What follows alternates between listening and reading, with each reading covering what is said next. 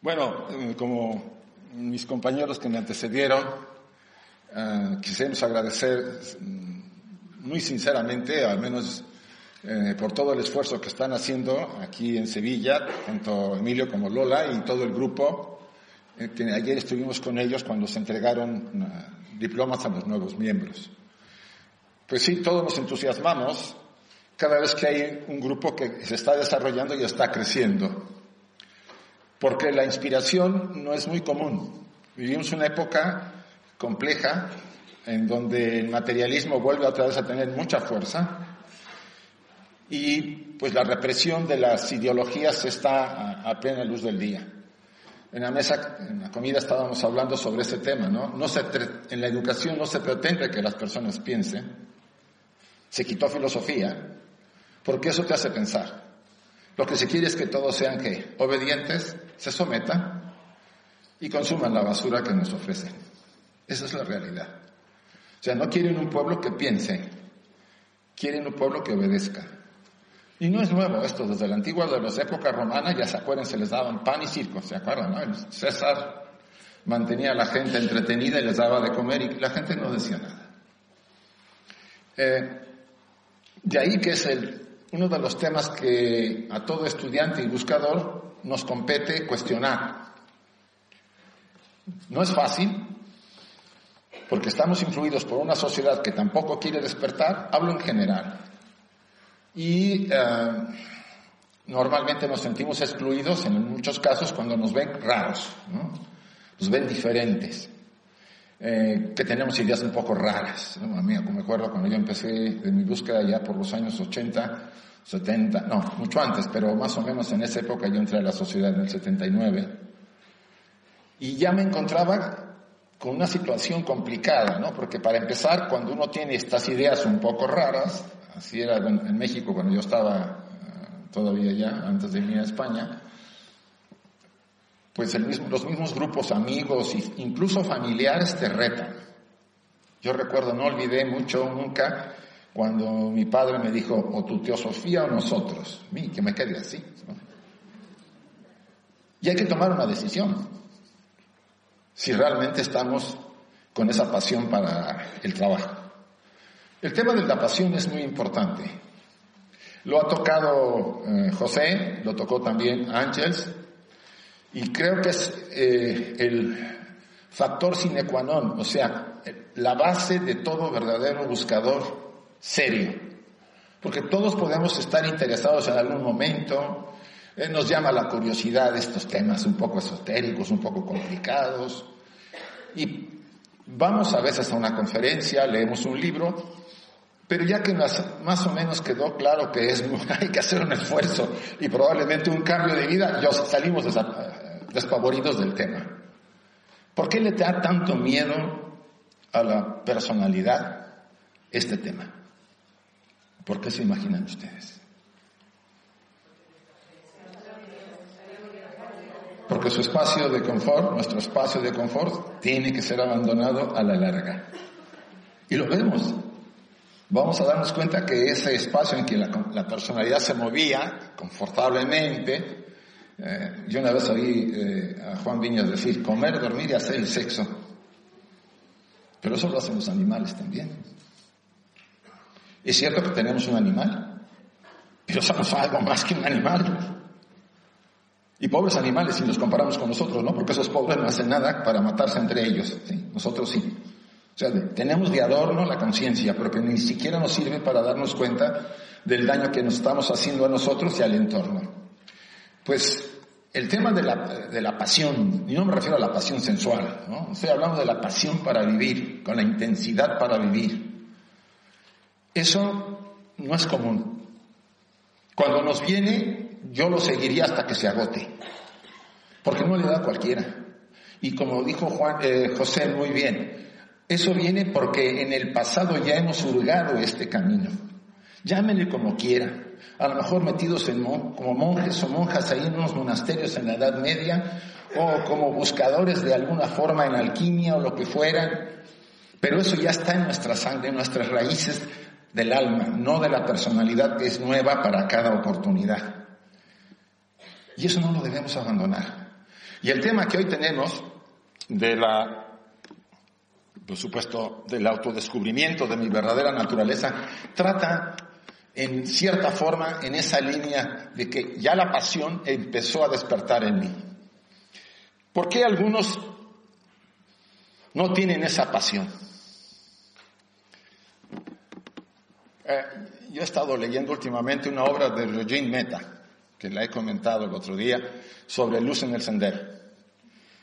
No sé si aquí está la, edición de esa obra, la editaron en, Argentina, en el Fondo, en, la Federación Teosófica.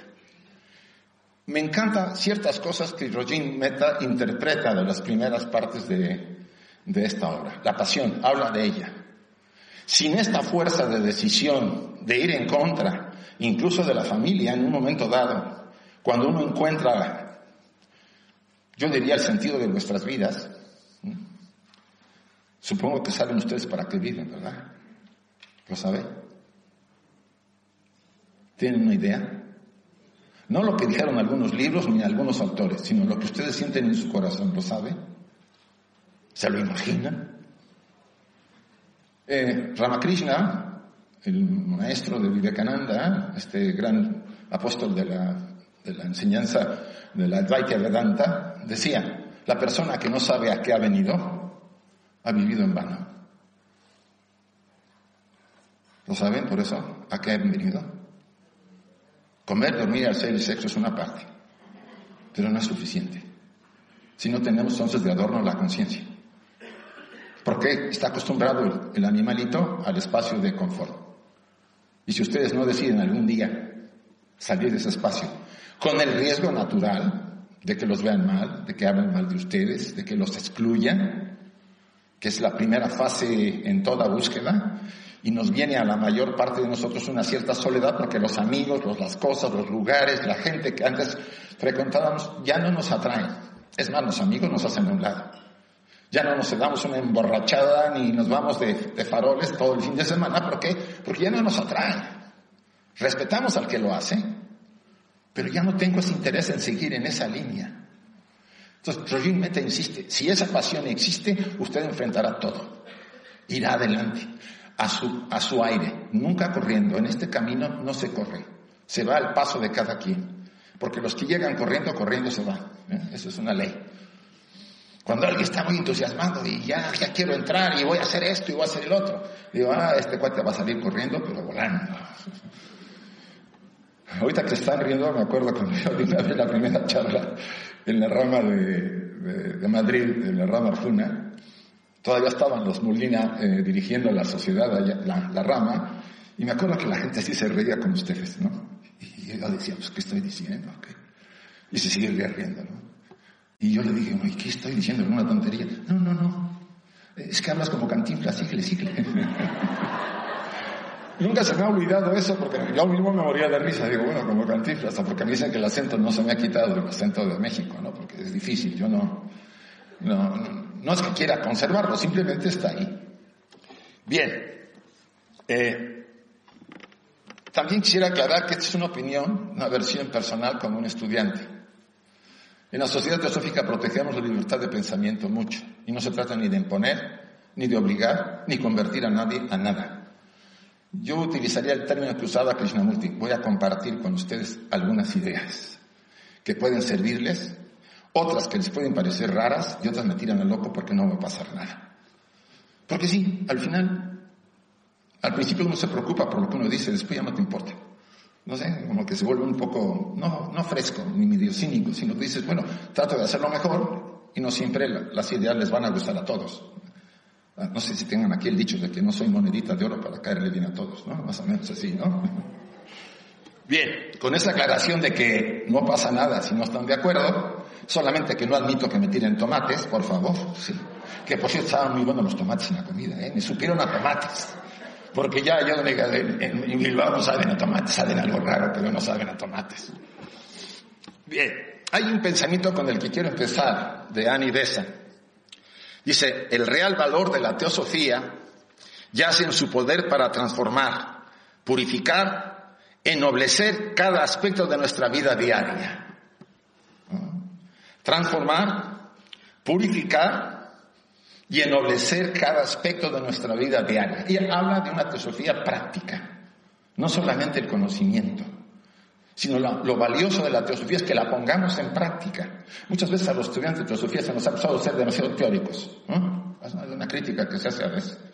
Saben mucho, pero en la vida diaria pues siguen siendo los mismos más o menos. Bueno, yo no diría que eso es patrimonio de los miembros de la sociedad teosófica, eso le pasa a cualquiera. Y sobre todo de cualquier corriente y de cualquier tradición religiosa.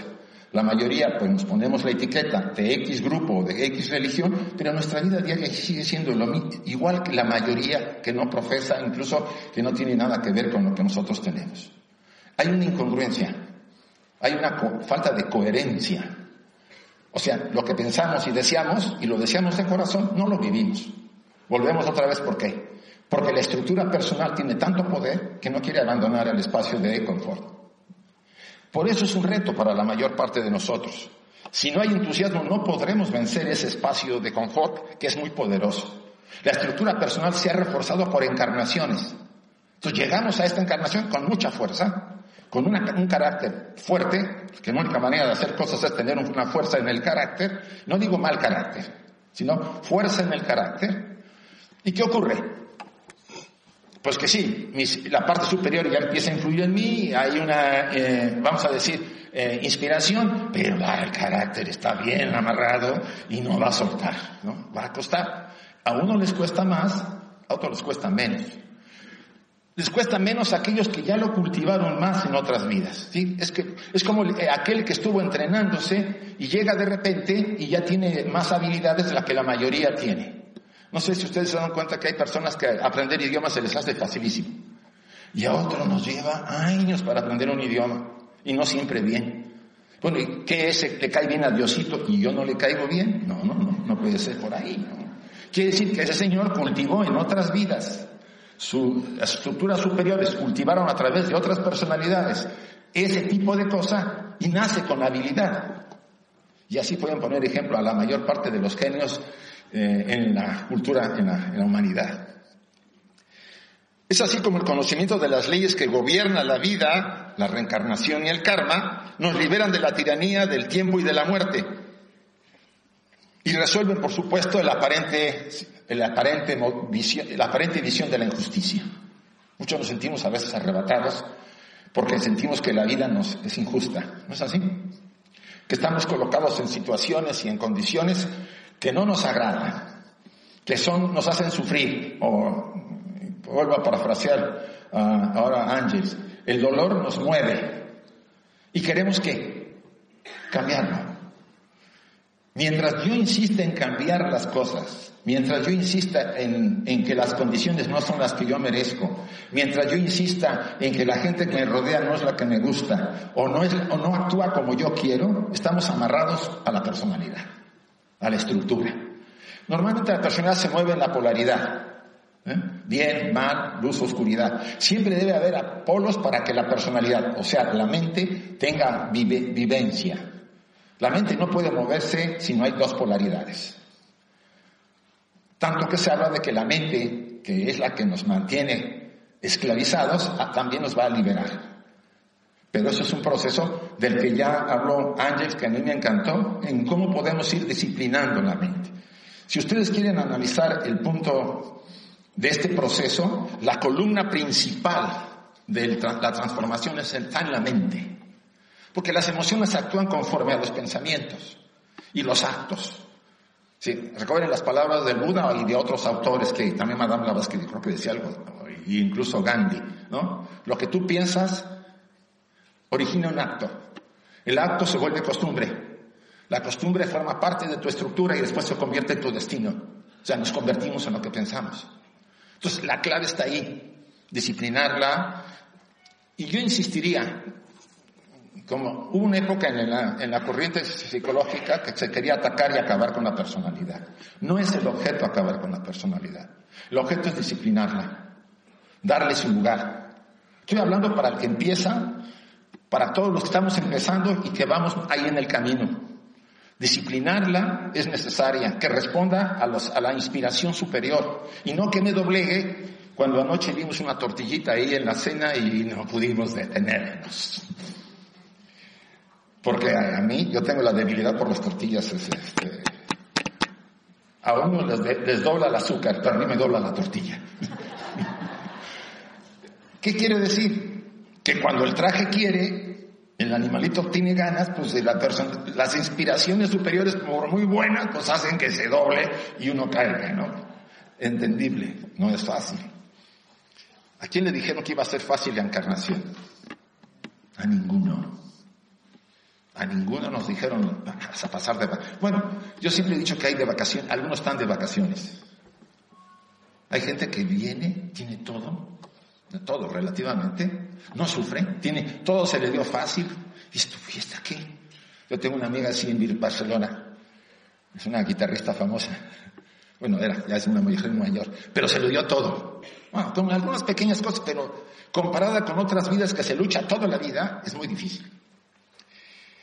¿Qué significa para ustedes autodescubrimiento? De alguna manera tiene que ver con qué? El conocimiento, conocerse. Y cuando yo digo, ¿ustedes se, conocen? ¿Qué conocen? Si yo les pregunto quiénes son, ¿qué dicen? No, eh, contestemos. La mayoría contesta y dice, pues soy fulano de tal, tengo estas características, me comporto así, papá, papá. O sea, ¿no es así? Describen la máscara, la personalidad. ¿Qué hay atrás de la máscara? Ay, no me meto por ahí porque me da miedo. hay una zona media rara a la que yo siempre evito.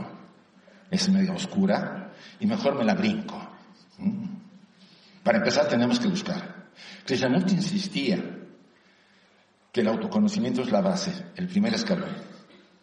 Ustedes van por la carretera con un auto.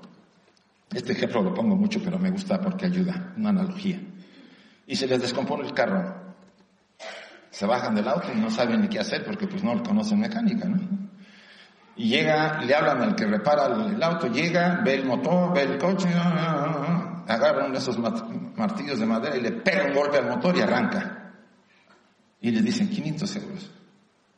Y, dicen ustedes, ¿cómo que 500 euros? Sí, yo sé dónde pegar. ¿Saben ustedes dónde pegar? Ahí está el tema. Mientras yo no sepa dónde dar, cometer errores, sufriré. Aunque eso es parte del proceso para saber dónde golpear. Por eso el autoconocimiento o el autodescubrimiento es necesario en este inicio de proceso. No solamente ser buena persona, como insiste José, me parece muy importante que uno no se dé cuenta de ir puliendo, sino ya cuando uno está claro de que hay áreas oscuras que yo he evitado y que las tengo que recuperar, porque no se trata de negarlas. Recuerden, lo que se niega me posee, lo que se acepta me libera. Esto es claro. Todo aquello que ustedes han negado se vuelve como un demonio que los posee a la larga. Todo aquello que ustedes aceptan, por muy horrendo que sea, los libera. A veces de nuestros padres fuimos capaces de negar cosas. Yo a mi padre le criticaba mucho que compraba mucho lotería, la lotería, los billetes de lotería. Jugaba, pero jugaba, ¿eh? él no se andaba por las ramas, jugaba. No tenía ninguna debilidad, esa era la que tenía. Y yo lo criticaba, papá, pero mira, que no sé qué. Bueno, ¿qué creen que hago de repente ahora? De vez en cuando compro un billetito, ¿no? y yo me digo, ¿tú que le criticabas eso a tu padre? Pues sí, sí, pues ¿para qué digo que no? Entonces, no es tan simple. Es un reto. Por supuesto, ya habíamos hablado que solamente el conocimiento no es suficiente, pues para hacer que nuestras vidas más nobles, más refinadas y más felices, solamente es cuando se pone en función ese conocimiento, cuando ponemos en práctica.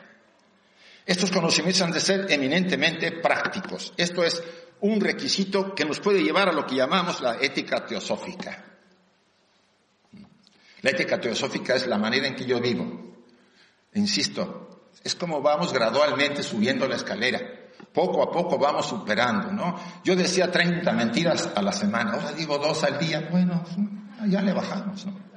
Ya no son 30, ya son pues 12. Oye, ya voy disminuyendo, ¿no? Y ahí poco a poco voy superando ciertas, bueno, a lo mejor algunos van, dicen menos, porque, pues, pero algunos otros estamos acostumbrados a mentir, porque pues todos mienten y pues es fácil salir del problema con una mentirilla, como dicen las mentirillas inofensivas, ¿no? Dicen por ahí, ¿no? Hay mentiras que, todas son mentiras. No me digan, todo es mentira. Si, si todo lo que sea exagerado de la realidad, entre comillas, que percibo, es una mentira. Yo también puedo decir, no, aquí hay 300. No, no, está bien que en México decimos, le estás poniendo mucha crema a tus tacos. No es cierto. No, no, aquí hay más o menos 180 o un poco menos. Un poquito después de, la comida se me están quedando medio dormidos, ¿verdad? Ya lo estoy viendo. eh, debido este propósito de la atención, deberemos dirigir esa atención, esa pasión al autodescubrimiento propio. Porque aunque el bagaje del conocimiento teosófico nos puede dar ciertas características vamos a decir, de liberarnos de una serie de cosas, debo conocerme. Aplicar esas prácticas ese tipo de enseñanza en alguien que quiere seguir viviendo como vive la mayoría y no hacer nada, me puede llevar a tener problemas. Uno de los ejemplos que se ponía también, y no recuerdo la analogía de quién, es tener un pie en una barca y la otra, el otro pie en otra barca. Entonces, ¿estamos haciendo qué? Equilibrios. Estoy en el mundo pero a la vez estoy buscando. Yo no digo que no estemos así la mayoría, estamos entre dos A, pero estoy claro que estoy definido hacia dónde quiero ir. Pero cuando me divido, me voy a meter en problemas a la larga, porque voy a empezar a cuestionar ciertas cosas. El equilibrio se puede mantener un tiempo, pero después la exigencia del desarrollo interior me, me pide que purifique más mi vida que si soy muy iracundo, pues empieza a trabajar el, ser iracundo, el, tener que reducir a esa, esa, esa, energía que estoy dedicando hacia una línea destructiva, porque a la vez que me afecto yo, lastimo a otras personas, y lo vaya yo revirtiendo, como bien se señaló, para neutralizar ese tipo de pensamientos y emociones, ¿no? Lo contrario para poder ir equilibrándome. Eh, el énfasis no estriba en el conocimiento teórico de la naturaleza del hombre, sino en la aplicación práctica en términos de lo que significa el conocimiento para nosotros. Yo aquí les quiero hacer unas preguntas, ahora sí que me gusta meterme más con el público, a ver si las podemos contestar. Lo que hoy soy es lo que en verdad quiero ser. ¿Se conforman? ¿O quieren cambiar?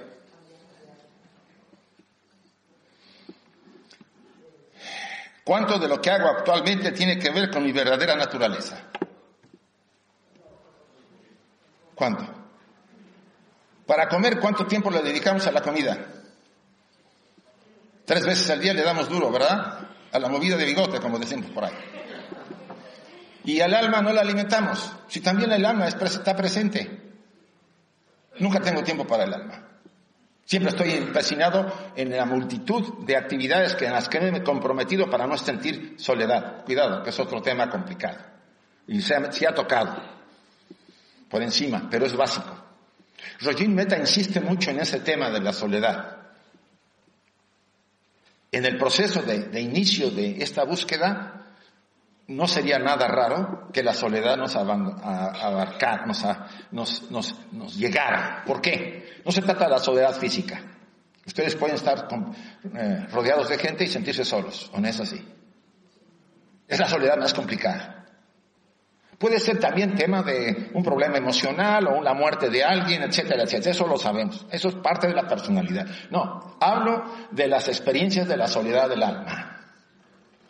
Ahí no hay manera de evitarlo. Es parte del proceso. Porque nosotros hemos llegado solos y solo nos vamos a ir. Plotino decía, el vuelo del solo al solo. El alma sola, entre comillas, que emana de la unidad divina, encarna y después tiene que remontar ese viaje de regreso también que sola. ¿O qué? Como los faraones a ustedes los entierran con su familia, ¿o qué? ¿Se acuerdan que esos cuates se enterraban con sus amigos, ¿no? Sus familias, sus mujeres, sus hijos y todos para adentro? No, ya, eso ya no se hace ahora. Aunque a algunos que otros se le da por matar a su mujer, ¿no? Y después se matan. Eso está como muy complicado, pero eso es otra cosa. Lo que quiero decirles a ustedes, que parte de este proceso, a medida que se va eh, va creciendo y se va desarrollando, vamos a experimentar cosas que no está concebible para una sociedad, entre comillas, acostumbrada a un entorno en donde eh, todos protegemos que nadie despierte. Es como si todos estuviéramos de acuerdo. Nadie despierta, todos dormiditos. ¿eh? Cuidado, el que despierta lo expulsamos, lo vemos mal. Y eso hace que la presión del medio y la familia y el entorno nos, nos someta a la mayor parte nos somete.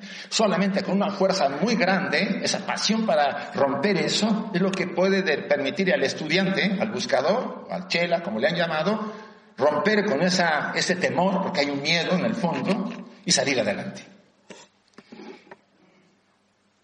¿Cuál es mi verdadera vocación en la vida? ¿La sabe? O hay que, no saben pegarle el golpe al motor, ¿verdad? ¿Qué me hace falta para lograr sentirme completamente feliz? ¿Qué les hace falta? Hay muchas cosas, ¿eh? Y ya tanto Ángeles como José lo estuvieron comentando. Una cosa es que tengamos placeres, porque confundimos mucho el placer con la felicidad. Ahorita nos fuimos a comer ahí unas cosillas muy sabrosas. ¿Eso qué es? Es placer. Los gustos se paladeamos y nos produce un placer. Y si hay cierta felicidad es a la estructura personal, temporal, porque tiene un principio el paladar y tiene que un final. Todo lo que tiene principio y final no es felicidad, es placer. Solo hay unos momentos muy pequeños, casi desapercibidos, que nos tocan en la vida y que solamente cuando estamos en silencio, serenos y tranquilos, algo de lo profundo se refleja y nos hace sentir algo que no sentíamos nunca. Ya nos tocó lo eterno y en algunos casos es la catapulta para ir adelante. Nunca volveremos a ser iguales cuando nos toca.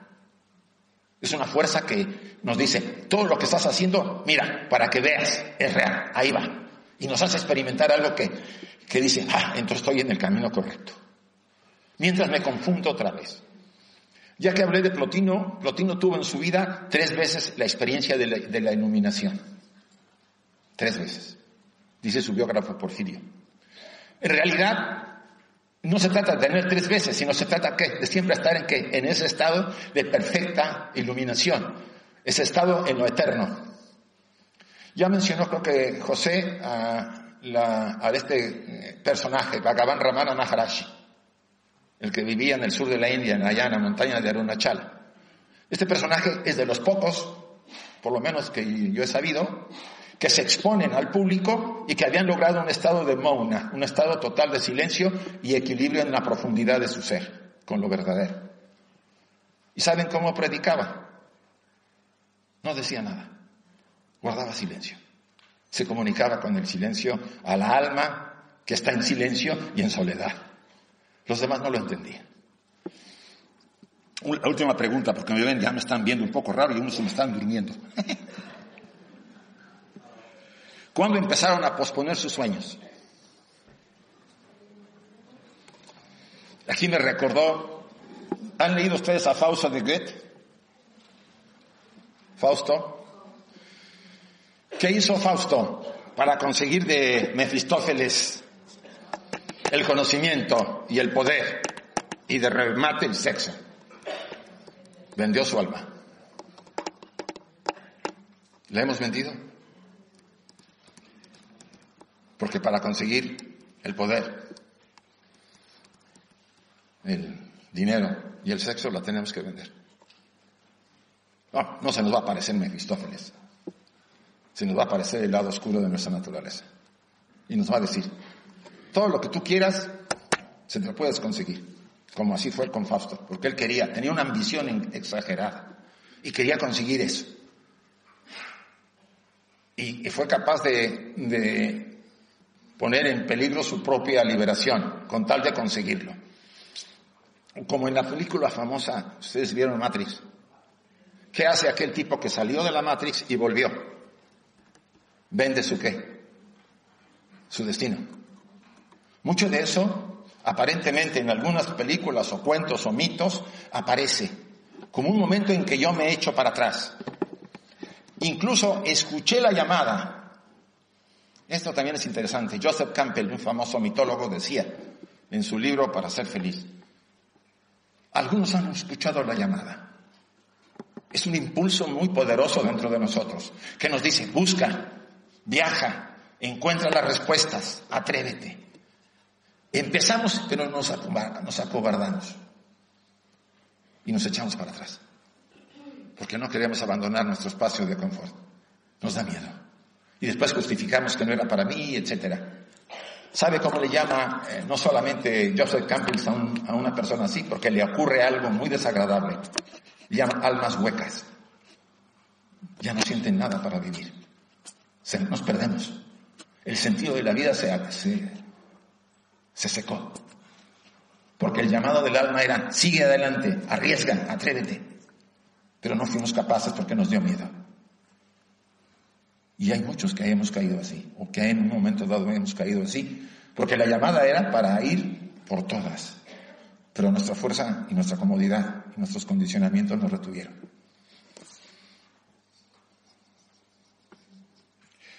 ¿A dónde puedo ir y a dónde quiero ir? Realmente el camino es desconocido. Se insiste en el Pabriti Marga y el Nibriti Marga, el camino hacia afuera y hacia adentro, como insistió mucho José. El viaje no es hacia afuera. Hemos vivido desde que nacemos hasta ahora hacia afuera. Ahora se trata de qué? De vaciarnos, eso es lo más, eh, es lo más, lo que más le cuesta a la personalidad. Ya que me costó aprender experiencias y crecer y saber, ahora me pides que me vacíe y regrese hacia adentro. Uy, uy, uy, pero ¿cómo pueden ustedes admitir, y ustedes y yo, algo nuevo si está llena la casa? ¿Qué hacen ustedes para traer nuevos muebles a su casa, nuevas cosas? ¿Qué hacen? Ven las cosas que no han usado, como dicen después de dos años, y sé qué, se deshacen de ellas. Las, las, las regalan, las donan, lo que fuera, para hacer un espacio a lo nuevo. Bueno, pues eso es lo que hacen las crisis hablando del primer maestro del dolor, como decía José. La crisis, el sufrimiento, busca hacer espacio en nuestra vida, derogando todo aquello, o sea, limitando o, eh, eh, vamos a decir, expulsando todo aquello que ya está viejo para que yo me abra lo nuevo. Y si ustedes y yo no lo hacemos porque estamos, nos da miedo y como mucha gente le ha ocurrido, ¿no? Porque pasa, es una experiencia que pasa, y se puede, se puede remitir, sí, porque el miedo es más poderoso que el, crecimiento y la realización. Entonces, el autodescubrimiento es esencial porque todo esto le puede pasar a un buscador y no se da cuenta porque no se conoció y no sabía el aquilatar el poder de su miedo y también de su fuerza para superar estas pruebas. O sea, insisto, el autodescubrimiento es necesario de otra manera, estaremos sometidos a qué? A caer constantemente. Y no digo que no sea básico, porque aprendemos. Pero debemos alguna de esas ocasiones. A mí me consolaba mucho Blavatsky cuando decía, si te caes cien veces, te levantas cien veces. Digo, yo me he caído unas cuantas, me faltan muchos. Pero no es el caso.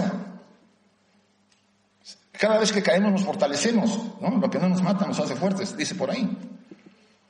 Pero el peligro está en que una de esas me frustre como le ha ocurrido a muchos buscadores, y abandonan. Y después dicen, no, son puras tonterías, yo no quiero seguir en nada de esto, y vuelvo, trato de volver, aunque no se puede vivir ya así. Eh, de broma alguien me decía una vez, eh, cuando ya sabes, el conocimiento, ¿qué nos hace? Aunque no lo hemos puesto en práctica, el conocimiento me da una, abrir una ventana a algo diferente. Y si algo diferente entró y me impactó, ya no puedo ser igual como lo era antes. Por más que quiera regresarme a la vida anterior. En otras palabras, venir a estos cursitos como este de hoy, ya los amoló a todos. Porque aunque se me quieran echar para atrás, van a sentirse incómodos porque dicen, uy, yo sé que esto de, pues de hacerle una jugada a alguien para apoderarme de sus cosas, pues como que no es muy honesto. O sea, la ley, el conocimiento de ciertas leyes, como la ley kármica, la ley de equilibrio de todo, va a estar como la espada de Damocles, ¿no? Cuando yo no sé nada, pues yo puedo hacer tonterías y no pasa nada, no lo sé. Un niño de pequeño que ve la pistola de su papá en la, cama, en la bar, juega con él y le pega un tiro a su hermanito, pues mira, la culpa no es del niño, la culpa es del papá. Pero un adulto sí. Un adulto sabe para qué sirve eso y sabe que puede dañar. Sí, el comienzo del viaje es duro. Salir de la cómoda existencia, ya también lo, comentó Ángels, a veces quizás se diga para saber, eh, vamos a decir, eh, ponerle a los, a los que están solamente, no sé, eh, ¿cómo le llaman? En México le llaman picaflores. Pico acá, pico allá, pico allá. Estoy pica y pica, pica todo el tiempo. en ningún lugar me comprometo, por supuesto, ¿no? Es el picador. Y a la mera hora, pues se siente frustrado porque no ve que funciona y deja todo. Ese es el peligro.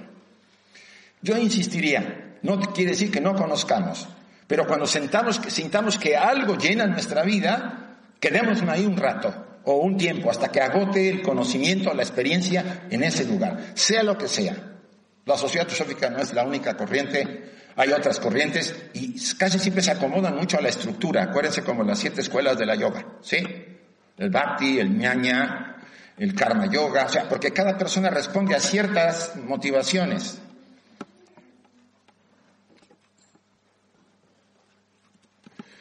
Este autoconocimiento único y automotivado por el entusiasmo por el cual el hombre va ascendiendo hasta llegar más allá de sí mismo. HPV describía en la doctrina secreta lo siguiente, decía, el adepto se hace, no se crea, y es por métodos autoinducidos y trazados por uno mismo y controlados por su carga. A ninguno nos van a echar la mano hasta que no se demuestre que estamos seriamente comprometidos.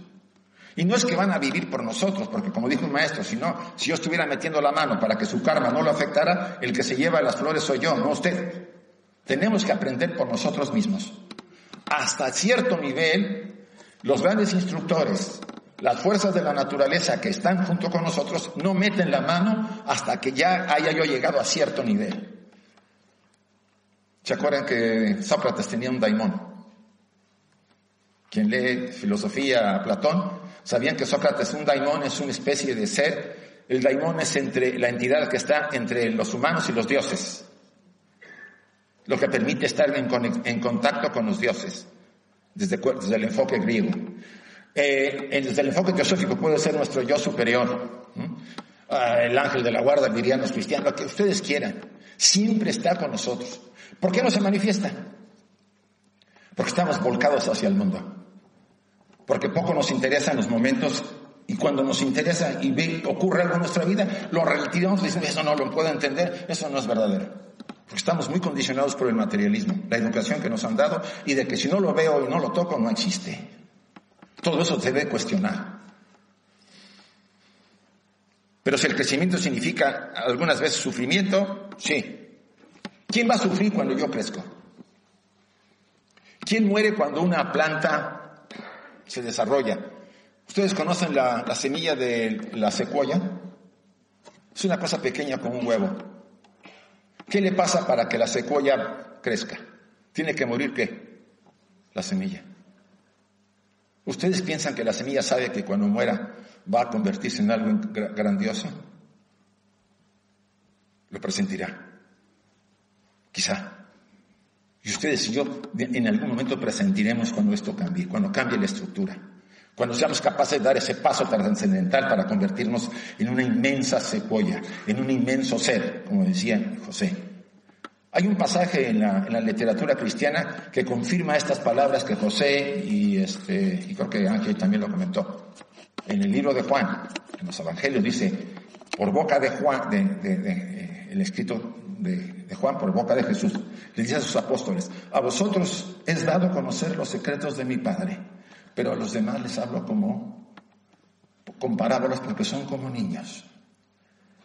Dioses sois y no os dais cuenta. Vosotros sois el templo del Dios vivo. Para aquel que tenga dudas, y no es anatema, esto no es anatema, porque está en la literatura cristiana, para los que tengan dudas, pero ¿por qué no se quiere tocar el tema de que somos hijos de Dios y somos hijos de Dios? ¿Somos qué? Dioses. Es una pretensión muy compleja. Pero si ustedes descubren que son eso, no necesitan a nadie, así, a nadie para realizarse. No necesitan un interlocutor para crecer. El maestro puede estar temporalmente, pero tendrán que abandonarlo, porque todo maestro serio le dirá, yo tengo una función y cuando termino me hago un lado. El mismo Buda decía, si yo me interpongo en tu camino, destruyeme. Entonces, ese cuestionamiento lo tenemos que llevar.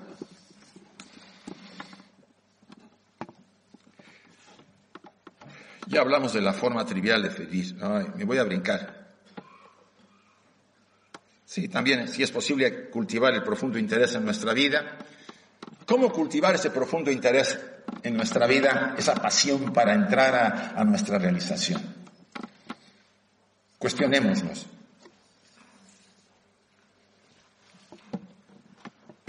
Ah, yo estoy un poco más, tomándome un poco más porque llegamos tarde, ¿no? Sí, empezamos cuatro y media, creo, ¿no? No, yo empecé, no empecé a las cuatro. No me digas eso. Hasta, las cinco. ¿Eh? Nada de cinco minutos. Soy un Leo, ¿eh? No me lo quito. ya tengo que dar ahorita paso a Nilda, nada más que termine yo en estas partes. Bien. Un tema que se va a quedar en el tintero es el tema de la sombra. Bueno, tocaré un tema, unos cinco minutos, eh, un poco relax. ¿Vale? No, si vengo otro día. no, lo tocamos más o menos por encima, no hay otra manera. Este es un enfoque, aunque se le atribuye al doctor Jung el tema de ese aspecto, no es del doctor Jung.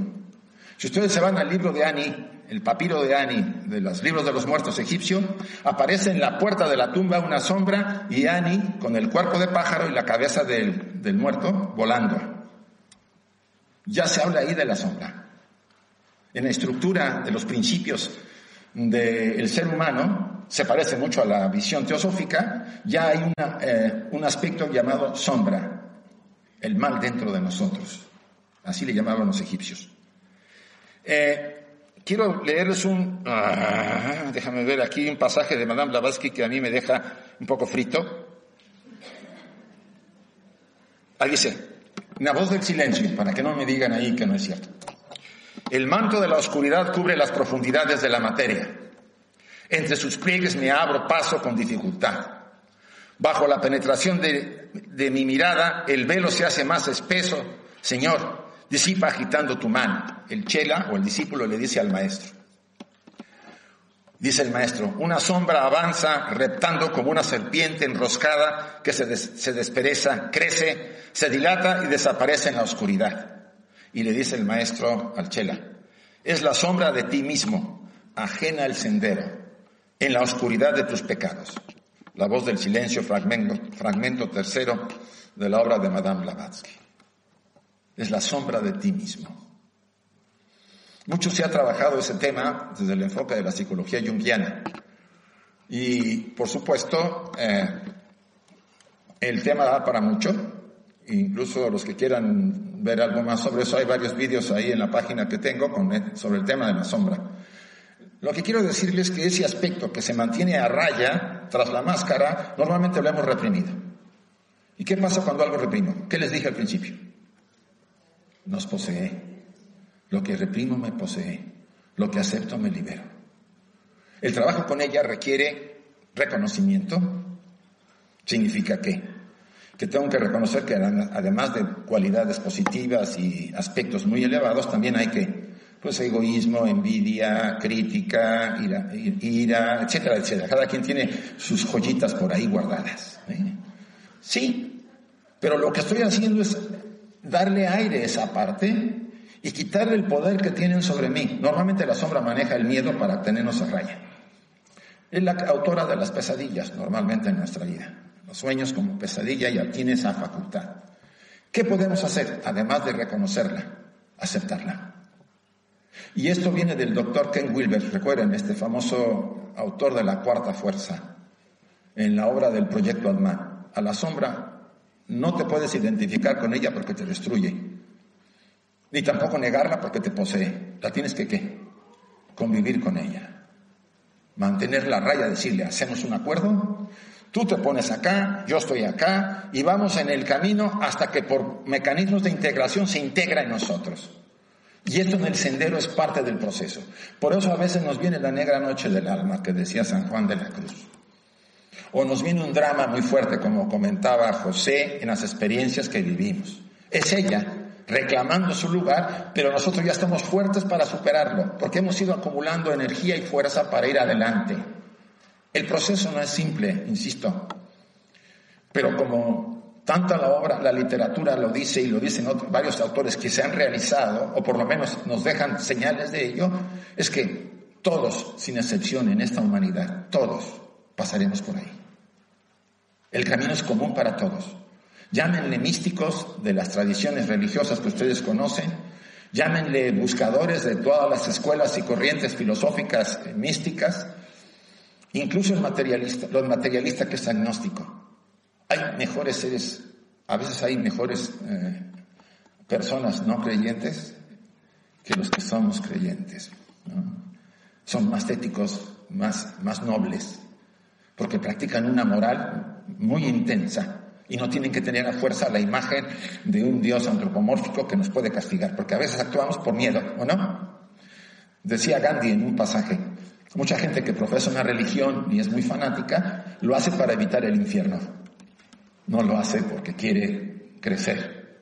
Entonces, todos estos tips nos pueden dar, y lo que va ahorita a decir este, Nilda, yo creo que va a dar el remate, yo así lo digo. Déjenme ya, ya me pasé de los cinco minutos creo. Dice, en la medida que el ego inferior se va afirmando en la conciencia del niño o de la niña, van configurándose, bueno, ya hablamos de la famosa máscara, y la sombra, por supuesto, es la especie de cubo de basura que se encarga del trabajo sucio. Reconocerla nos puede dar un impacto en nuestra vida y nos puede hacer hacer un cambio, pero es la única manera de crecer. ¿Quién creen que genera entre algunas posibilidades las depresiones? las melancolías. Cuando yo no sigo un camino que debo seguir, cuando el alma nota que yo no estoy actuando conforme a ese programa, proyecto, destino, lo que fuera, ¿qué puede ocurrir en nuestra vida? Amén de las depresiones por causas de enfermedades y etcétera, etcétera. Que nos mande un toque. Te estás desviando. Para que veas el poder que tengo. Retiro toda la energía y te dejo solo. A ver cómo le haces. Se parece mucho a la experiencia de, del Nigredo en alquimia. Se retira el alma y deja la personalidad vacía. Ese es el poder que tienen nuestros principios superiores. No son nunca usados salvo que nuestra necedad como personalidad nos lleve a eso. Tenemos en nuestras manos la posibilidad de ser mejores seres humanos más nobles. Y quizá la respuesta a la, a la, a la, a la pregunta de cuál es mi destino es ser más noble si no sé el detalle. Ya con eso se puede responder de una manera muy positiva, más noble, mejor ser humano, más equilibrado. No bonito, bonito, como decía José, que tampoco él está de acuerdo con eso. Ser ser humano tiene luz y oscuridad que se está equilibrando. Y eso se tiene que buscar en el autodescubrimiento, en nuestros actos diarios, en cómo contesto, cómo pienso, cómo actúo cada día. Hay que observar constantemente porque no hay otra manera de descubrirme. Es la única oportunidad que tenemos. Al final, ¿qué se llevan ustedes de aquí, como, ya se comentó? Solamente experiencias. Todos los europeos que el poder y la posición y el dinero de al mundo se van a quedar acá y otros aprovechados se van a quedar con eso, como siempre ocurre. Acumulan dinero, yo, sí quiero tener y al final está atrás uno esperando, digo, se va a descuidar y cuando se muera me quedo con todo. Tenemos el ejemplo por ahí de una amiga que así le ocurrió. Entonces, si lo que yo estoy haciendo solamente le da a la personalidad ciertas eh, para mantenerme en el espacio de confort, que al final me va a dejar vacío, porque no hay experiencia más dolorosa que al final se diga, valió la pena la vida, y ustedes digan, no, porque la desperdicié. Y la desperdicié por tonterías, porque al final es lo que hace el alma. Se da cuenta que la personalidad desperdició tantas oportunidades porque las tuvo y no fue capaz de dar el paso para arriesgarse porque el maestro lo dice, inténtenlo, no se queden pensando que esta es la experiencia, estamos aquí de paso. Estas son unas, yo no diría vacaciones porque aquí la pasamos negra muchos, ¿no? Pero sí la tenemos que ver desde otra forma. Y bien, eh, hay cosas que se han quedado un poco así. El tema de la sombra va para mucho. Eh, por cierto, eh, la editorial Teosófica va a sacar un libro sobre la sombra que hemos estado haciendo mi socio y yo. Cuando salga les mandaremos aquí algunos para que si los quieren tener, ¿sí? La, editorial va a mandar aquí a, Sevilla un librito de esos. Va a salir quizá en este mes, espero. Y pueda ayudarnos un poco a enfocarnos. Mientras, pues muy amables, espero que eh, dentro de unos 10 años cuando ya la pila se me baje, venga otra vez aquí y los vea y digo, bueno, hay varias todavía. Gracias.